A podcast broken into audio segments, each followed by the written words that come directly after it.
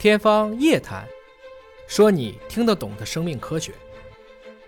老师们，听你们聊了这么久，瓦克很好奇，你们有没有遇到过不好吃的人呢？我没有遇到过，我身边好像包括我都是吃货，我们都喜欢吃。呃，有啊，我太太，因为她的食谱比较窄，嗯，她是个宁波人，嗯她就喜欢吃小海鲜，海蜇啊、泥螺啊，嗯。呃，这些他最喜欢。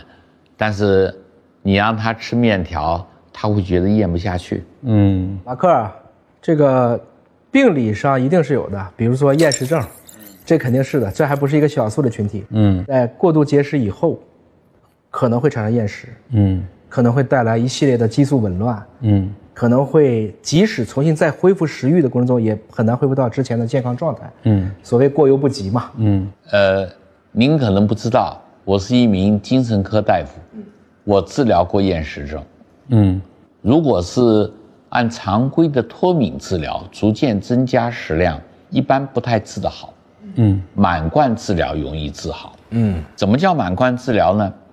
让他饿透，让他饿到血糖很低，嗯一次果腹的愉快感，让他恢复到正常，这个叫满贯治疗。嗯嗯所以，美食对人不但是能量的补充，也是治愈的过程。嗯我们在很多时候，我们的吃这个动作，包括觅食这个行为，嗯。都跟我们的社会学上有意义的。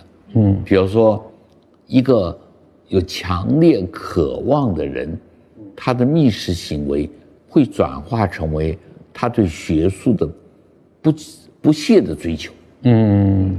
这是一种探索、探求的过程。我们的整个吃饭吃的非常有滋有味，嗯。这个人的情感反应、审美跟道德不会差到哪里去。嗯